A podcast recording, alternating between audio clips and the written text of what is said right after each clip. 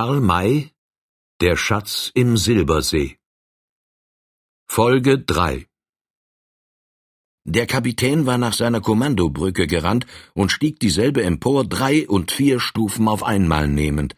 Old Firehand folgte ihm. Der Menageriebesitzer flüchtete sich nach der Hinterwand des Käfigs. Der schwarze Tom rannte nach seinem Gewehre. Unterwegs fiel ihm ein, dass er das Beil mit demselben zusammengebunden hatte und es also nicht augenblicklich gebrauchen könne.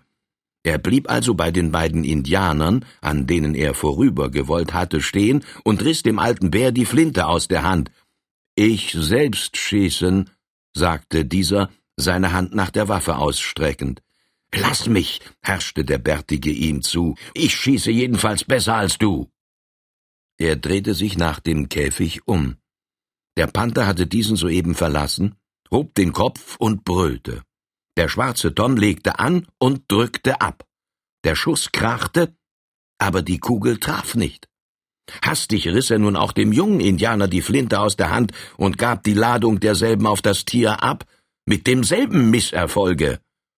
Schlecht schießen, Gewehr nicht kennen, sagte der alte Bär so ruhig, als ob er in seinem sicheren Wigwam beim Braten sitze. Der Deutsche beachtete diese Worte nicht, er warf die Flinte weg und eilte weiter nach vorn, wo die Gewehre der Leute des Colonel lagen. Diese Gentlemen hatten keine Lust gehabt, den Kampf mit dem Tiere aufzunehmen, sondern sich schleunigst versteckt. Da ertönte in der Nähe der Kommandobrücke ein entsetzlicher Schrei. Eine Dame wollte sich auf dieselbe flüchten. Der Panther sah sie eben, als das erwähnte Brüllen beendet war. Er duckte sich nieder und sprang dann in langen, weiten Sätzen auf sie zu. Sie sah es und stieß jenen Schrei aus. Sie befand sich noch unten, während Old Firehand auf der fünften oder sechsten Stufe stand. Im Nu hatte er sie erfasst, schwang sie zu sich empor und hob sie mit starken Armen über sich hinauf, wo der Kapitän sie an sich nahm. Das war das Werk von zwei Augenblicken gewesen. Und nun befand sich der Panther an der Brücke. Er setzte die beiden Vordertatzen auf eine der Stufen und zog schon den Körper zusammen, um sich empor und auf Old Firehand zu schnellen. Dieser versetzte ihm mit aller Gewalt einen Fußtritt auf die Nase und feuerte ihm dann die noch übrigen drei Kugeln seines Revolvers gegen den Kopf.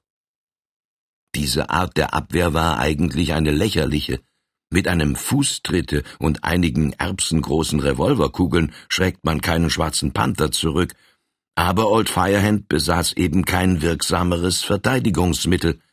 Er war überzeugt, dass das Tier ihn nun packen werde, aber es geschah noch nicht, sondern der Panther drehte, in seiner an der Treppe aufgerichteten Stellung verharrend, den Kopf langsam zur Seite, als ob er sich auf etwas Besseres besinnen wolle hatten die aus solcher Nähe abgeschossenen Kugeln, die kaum linientief in seine harte Schädeldecke eingedrungen sein konnten, ihn in eine Art von Betäubung versetzt? Oder war der Tritt auf die empfindliche Nase ihm zu schmerzhaft gewesen, kurz und gut? Er richtete die Augen nicht mehr auf Old Firehand, sondern nach dem Vorderdeck, wo jetzt ein etwa dreizehnjähriges Mädchen stand, unbeweglich, wie vom Schreck gelähmt, beide Arme nach der Kommandobrücke ausgestreckt. Es war die Tochter der Dame, welche Old Firehand soeben vor dem Panther gerettet hatte. Das Kind hatte, sich selbst auf der Flucht befindend, seine Mutter in Gefahr gesehen und war vor Entsetzen darüber da, wo es noch stand halten geblieben, in ein helles, weithin leuchtendes Gewand gekleidet, welches dem Panther in die Augen fiel. Er ließ die Tatzen von der Treppe, wendete sich ab und schnellte sich, sechs bis acht Ellen lange Sätze machend, auf das Kind zu, welches das Entsetzliche kommen sah und sich weder zu bewegen noch einen Laut auszustoßen vermochte. Mein Kind, mein Kind, jammerte die Mutter. Alle, die es sahen, schrien oder brüllten mit, aber keiner rührte die Hand oder den Fuß zur Rettung. Es war auch keine Zeit dazu. Keine? Und rührte sich wirklich kein Mensch? Doch einer. Und zwar derjenige, dem man eine solche Umsicht, Kühnheit und Geistesgegenwart wohl am allerwenigsten zugetraut hätte, nämlich der junge Indianer. Er hatte mit seinem Vater ungefähr zehn Schritte von dem Mädchen entfernt gestanden. Als er die Gefahr bemerkte, in welcher sich dasselbe befand, blitzten seine Augen auf. Er sah nach rechts und links, wie nach einem Rettungswege suchend, dann ließ er die Zunidecke von den Schultern fallen und rief seinem Vater in der Sprache der Tonkawa zu, Tiakaitat, Shai Shoyana, bleib stehen, ich werde schwimmen. Er sprang mit zwei Sätzen auf das Mädchen zu, ergriff es an dem Taillengürtel, schnellte mit ihr nach der Reling und schwang sich auf diese hinauf. Dort blieb er einen Augenblick stehen, um zurückzublicken. Der Panther war hinter ihm und setzte eben zum letzten Sprunge an. Kaum hatten die Pranken des Tieres den Boden verlassen, so flog der junge Indianer, sich eine seitwärtige Richtung gebend, um nicht neben dem Tiere in das Wasser zu kommen, von der Reling in den Fluss hinab. Das Wasser schlug über ihm und seiner Last zusammen. Zugleich schoss der Panther, dessen Sprungkraft eine so große war, dass er sich nicht zu halten vermochte, über das Geländer hinaus und hinunter in den Strom. Stopp, stopp auf der Stelle, kommandierte der Kapitän geistesgegenwärtig durch das Sprachrohr in den Maschinenraum hinab. Der Ingenieur gab Gegendampf, der Steamer stoppte und blieb dann dadurch auf der Stelle halten, dass die Räder nur so viel Wasser griffen, als nötig war, die Rückdrift zu vermeiden. Da die Gefahr für die Passagiere jetzt vorüber war, eilten alle aus den verschiedenen Verstecken hervor und an das Geländer. Die Mutter des Kindes war in Ohnmacht gefallen, der Vater desselben rief mit überlauter Stimme Tausend Dollar für die Rettung meiner Tochter, zweitausend, dreitausend, fünftausend, noch mehr, noch viel mehr. Niemand hörte auf ihn. Alle beugten sich über die Reling, um in den Fluss hinabzusehen. Da lag der Panther als vortrefflicher Schwimmer mit ausgebreiteten Pranken auf dem Wasser und sah sich nach der Beute um. Vergeblich. Der kühne Knabe war mit dem Mädchen nicht zu sehen. Sie sind ertrunken, in die Räder gekommen, jammerte der Vater, indem er sich das Haar mit beiden Händen raufte. Da aber ertönte vom andern Bord die schallende Stimme des alten Indianers herüber, Nintrupan Homosch klug gewesen. Unterschiff wegschwimmen, damit Panther nicht sehen. Hier unten sein. Alles rannte nun nach Steuerbord, und der Kapitän befahl, Taue auszuwerfen. Ja, wirklich. Da unten, hart an der Schiffswand, schwamm langsam auf dem Rücken, um nicht abgetrieben zu werden, der junge Bär und hatte sich das bewusstlose Mädchen quer über den Leib gelegt. Taue waren schnell zur Hand, sie wurden hinabgelassen. Der Knabe befestigte eines derselben unter den Armen des Mädchens und schwang, während dieses emporgezogen wurde, sich behend an einem zweiten an Bord. Er wurde mit brausendem Jubel begrüßt, schritt aber stolz davon, ohne ein Wort zu sagen. Aber als er an dem Colonel, welcher auch mit zugesehen hatte, vorüberkam, blieb er vor ihm stehen und sagte, so laut, dass jedermann es hörte, Nun, Fürchtet sich Tonkawa vor kleiner räudiger Katze? Colonel ist ausgerissen mit all seinen zwanzig Helden. Tonkawa aber hat großes Ungetüm auf sich gelenkt, um Mädchen und Passagiere zu retten. Colonel bald noch mehr von Tonkawa hören. Die Gerettete wurde nach der Kajüte getragen. Da streckte der Steuermann, welcher den besten Ausblick hatte, die Hand nach Backbord aus und rief Seht den Panther. Seht das Floß!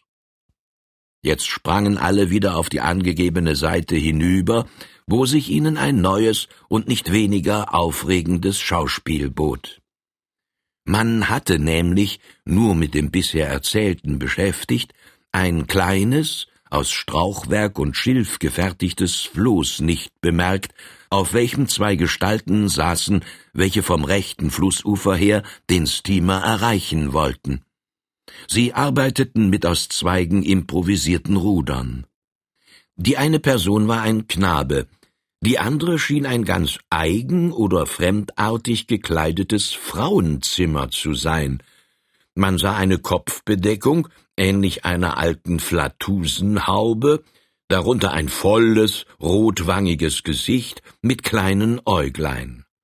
Die übrige Gestalt steckte in einem weiten Sacke oder einem ähnlichen Dinge, dessen Schnitt und Fasson jetzt nicht zu bestimmen war, da die Person nicht stand, sondern saß.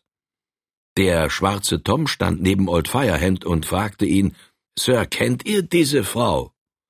Nein. Ist sie denn so berühmt, dass ich sie kennen müsste? Allerdings. Sie ist natürlich gar keine Frau, sondern ein Mann, ein Präriejäger und Fallensteller. Und da kommt der Panther.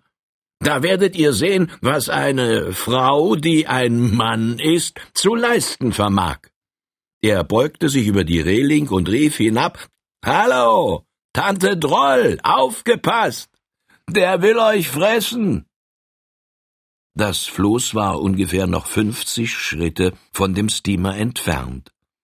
Der Panther war, nach seiner Beute suchend, immer an der Seite des Schiffes hin und her geschwommen.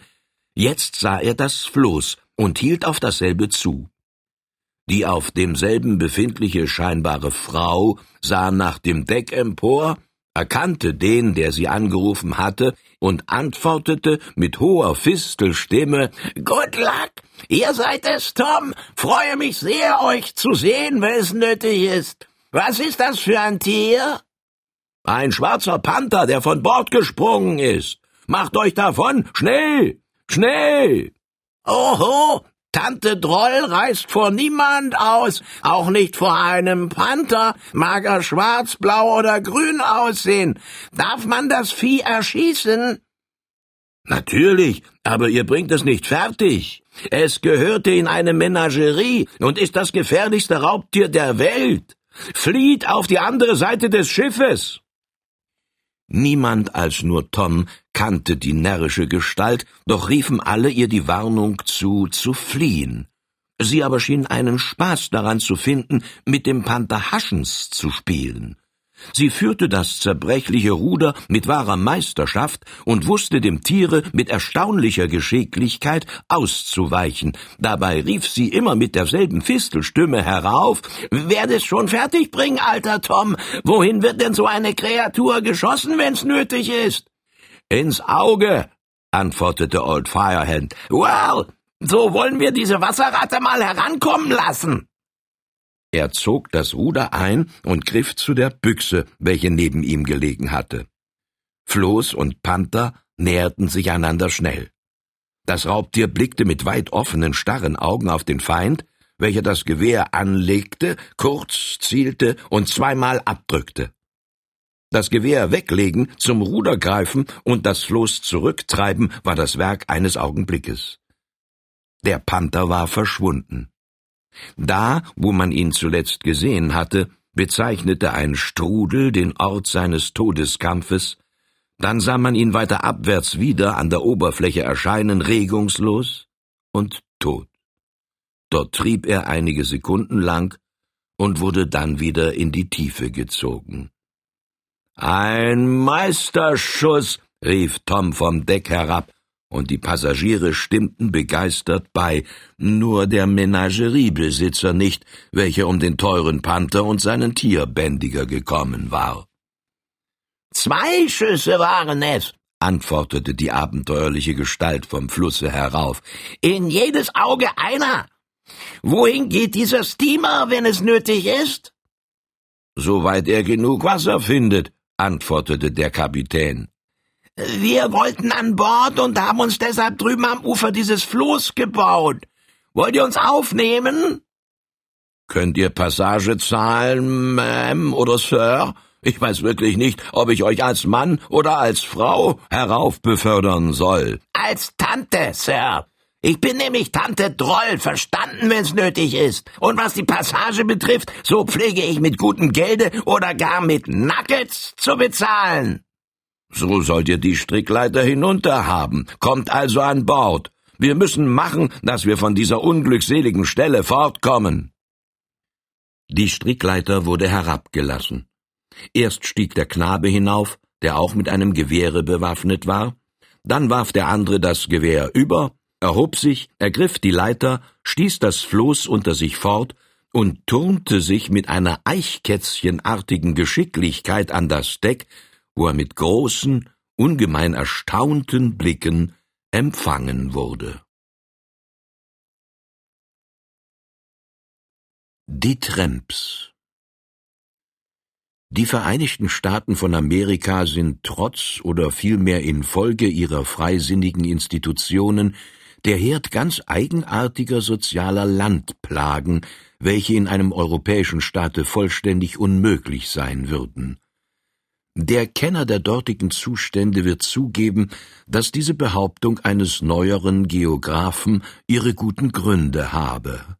Man könnte die Plagen, von denen er spricht, in chronische und akute einteilen. In ersterer Beziehung wären vor allen Dingen die händelsuchenden Loafers und Rowdies und sodann die sogenannten Runners, welche es vorzugsweise auf die Einwanderer abgesehen haben, zu nennen. Das Runner, Loafer und Rowditum ist stabil geworden und wird, wie es allen Anschein hat, noch verschiedene Jahrzehnte überdauern. Anders ist es bei der zweiten Art der Plagen, welche sich schneller entwickeln und von kürzerer Dauer sind. Dahin gehörten die rechtlosen Zustände des fernen Westens, infolge deren sich förmliche Räuber- und Mörderbanden bildeten, welche Master Lynch nur durch das energischste Vorgehen zu vernichten vermochte, Ferner wären hier die Ku Kluxes zu erwähnen, welche während des Bürgerkrieges und auch noch nach demselben ihr Wesen trieben. Zur schlimmsten und gefährlichsten Landplage aber entwickelten sich die Tramps als Vertreter des rohesten und brutalsten Vagabundentums. Als zu einer gewissen Zeit ein schwerer Druck auf Handel und Wandel lag, Tausende von Fabriken stillstanden und Zehntausende von Arbeitern beschäftigungslos wurden, begaben sich die Arbeitslosen auf die Wanderung, welche vorzugsweise in westlicher Richtung erfolgte. Die am und jenseits des Mississippi liegenden Staaten wurden von ihnen förmlich überschwemmt. Dort trat bald ein Scheideprozess ein, in dem die Ehrlichen unter ihnen Arbeit nahmen, wo sie dieselbe fanden, selbst wenn die Beschäftigung nur eine wenig lohnende und dabei anstrengende war. Sie traten meist auf Farmen an, um bei der Ernte zu helfen und wurden deshalb gewöhnlich Harvesters, Erntearbeiter genannt. Die arbeitsscheuen Elemente aber vereinigten sich zu Banden, welche von Raub, Mord und Brand ihr Leben fristeten. Die Mitglieder derselben sanken schnell auf die tiefste Stufe sittlicher Verkommenheit herab und wurden von Männern angeführt, welche die Zivilisation meiden mussten, weil die Faust des Strafgesetzes sich verlangend nach ihnen ausstreckte. Diese Tramps erschienen gewöhnlich in größeren Haufen, zuweilen bis dreihundert Köpfe stark und darüber. Sie überfielen nicht bloß einzelne Farmen, sondern selbst kleinere Städte, um sie vollständig auszurauben. Sie bemächtigten sich sogar der Eisenbahnen, überwältigten die Beamten und bedienten sich der Züge, um schnell in ein anderes Gebiet zu gelangen und dort dieselben Verbrechen zu wiederholen. Dieses Unwesen nahm so überhand, dass in einigen Staaten die Gouverneurs gezwungen waren, die Miliz einzuberufen, um den Strolchen förmliche Schlachten zu liefern. Für solche Tramps hatten der Kapitän und der Steuermann des Dogfish, wie bereits erwähnt, den Colonel Brinkley und seine Leute gehalten. Diese Vermutung konnte, selbst wenn sie richtig war, keinen Grund zu direkten Befürchtungen bieten. Die Gesellschaft war nur ungefähr zwanzig Mann stark und also viel zu schwach, um mit den übrigen Passagieren und der Schiffsbesatzung anzubinden, doch konnten Vorsicht und Aufmerksamkeit keineswegs als überflüssig gelten.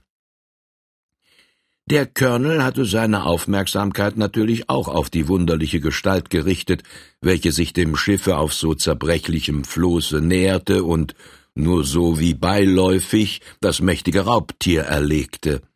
Er hatte gelacht, als Tom den sonderbaren Namen Tante Droll aussprach. Aber jetzt, als der Fremde das Verdeck betrat und er das Gesicht desselben deutlicher erkennen konnte, zogen sich seine Brauen zusammen und er wies seine Leute an, mit ihm zu kommen. Er führte sie nach der Spitze des Vorderdecks und antwortete, als man ihn nach dem Grunde dieses Rückzuges fragte, dieser Kerl ist gar nicht so lächerlich, wie er erscheinen will. Ich sage euch sogar, dass wir uns vor ihm in Acht zu nehmen haben. Warum? Kennst du ihn? Ist er eine Frau oder ein Mann? antwortete einer. Natürlich ein Mann. Warum dann diese Maskerade? Es ist keine Maskerade. Dieser Mensch ist in Wirklichkeit ein Original, dabei aber einer der gefährlichsten Polizeispione, die es geben kann. Pschoh. Tante Droll und Polizeispion. Der Mann soll alles sein, was dir beliebt, ich will es glauben, aber nur Detektiv nicht. Und doch ist er es. Ich habe von Tante Droll gehört. Sie soll ein halbverrückter Fallensteller sein, der mit allen Indianerstämmen seiner Lustigkeit wegen auf bestem Fuße steht. Nun ich sie aber jetzt gesehen habe, kenne ich sie besser. Dieser dicke Mensch ist ein Detektiv, wie er im Buche steht.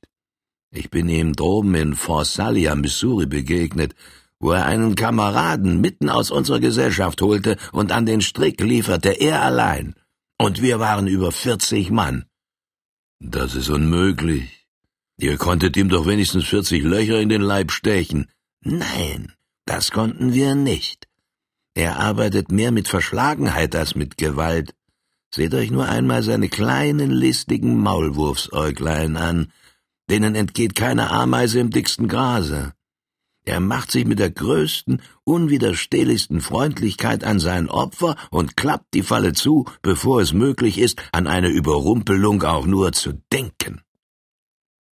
Kennt er denn dich? Das halte ich für unmöglich. Er hat mich damals nicht beachten können. Es ist eine lange Zeit her und ich habe mich inzwischen sehr verändert. Dennoch bin ich der Meinung, dass es geraten ist, uns still und unbefangen zu verhalten, dass wir seine Aufmerksamkeit nicht erregen. Ich denke, dass wir hier einen guten Streich ausführen können, und ich möchte nicht haben, dass er uns dabei im Wege steht. Old Firehand ist nebst Old Shatterhand der berühmteste Jäger des Westens. Der schwarze Tom hat sich auch als ein Mann gezeigt, mit dem man rechnen muss. Aber weit gefährlicher noch als diese beiden ist Tante Droll. Nehmt euch vor ihr in Acht und tut lieber so, als ob ihr sie gar nicht bemerkt. So gefährlich, wie Droll von dem Colonel geschildert wurde, sah er freilich nicht aus, Vielmehr mussten sich die Anwesenden alle Mühe geben, bei seinem Erscheinen nicht in ein verletzendes Gelächter auszubrechen. Nun, da er auf dem Decke stand, ließ sich erkennen und sagen, welcher Art seine Kleidung war.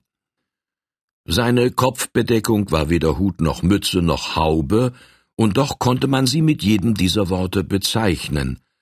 Sie bestand aus fünf verschieden geformten Lederstücken, das mittlere, welches auf dem Kopfe saß, hatte die Gestalt eines umgestülpten Napfes. Das vordere beschattete die Stirn und sollte jedenfalls eine Art von Schirm oder Krempe sein. Das vierte und fünfte waren breite Klappen, welche die Ohren bedeckten. Der Rock war sehr lang und außerordentlich weit. Er war aus lauter ledernen Flicken und Flecken zusammengesetzt, einer immer auf und über den andern genäht. Keiner dieser Flecken trug das gleiche Alter. Man sah ihn vielmehr an, dass sie so nach und nach zu den verschiedensten Zeiten vereinigt worden waren.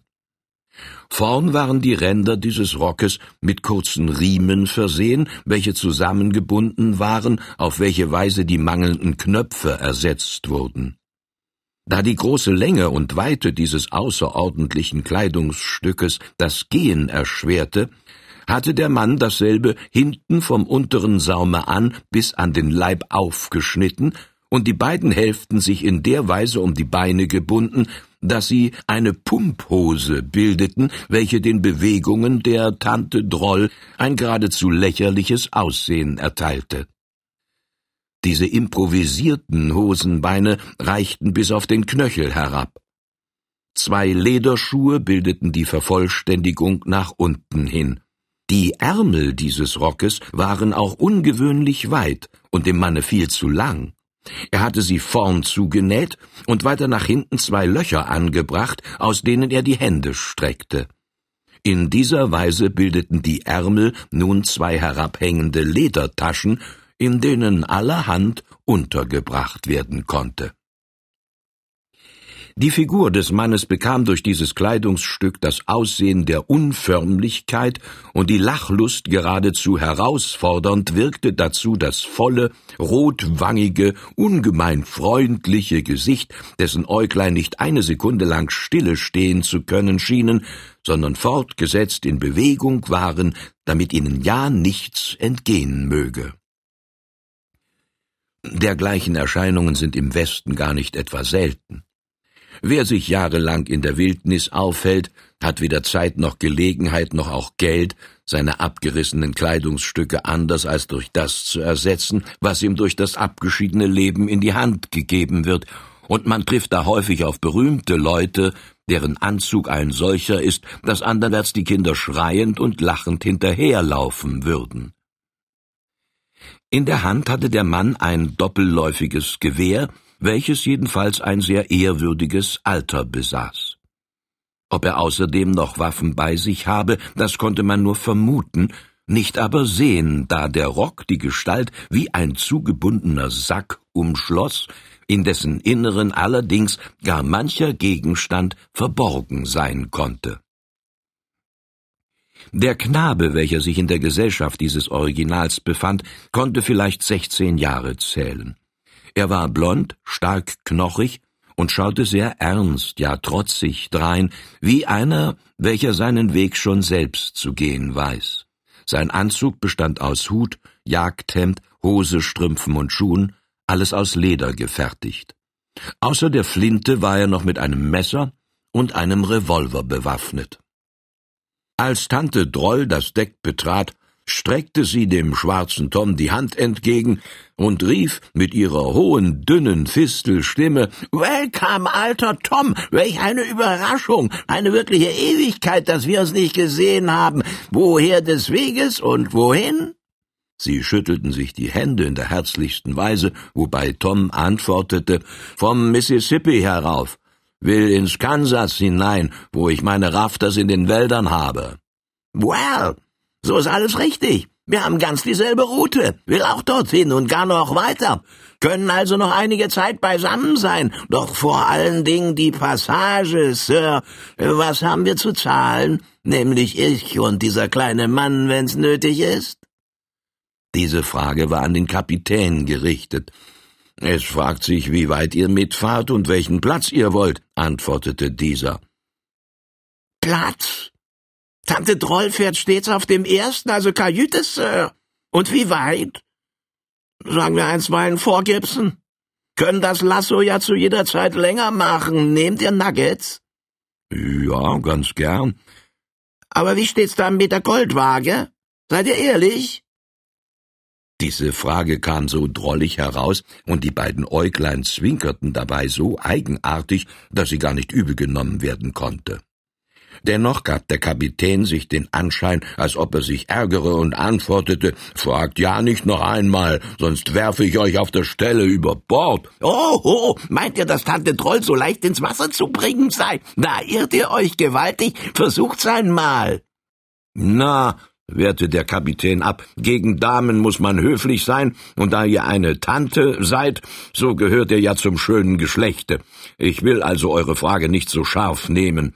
Übrigens hat es mit dem Zahlen keine große Eile. Wendet euch gelegentlich an den Offizier. Nein, ich borge nicht, keine Minute lang. Das ist mein Prinzip, wenn's nötig ist. Ja, so kommt also mit zum Office. Die beiden entfernten sich, und die anderen tauschten gegenseitig ihre Ansichten über den sonderbaren Menschen aus.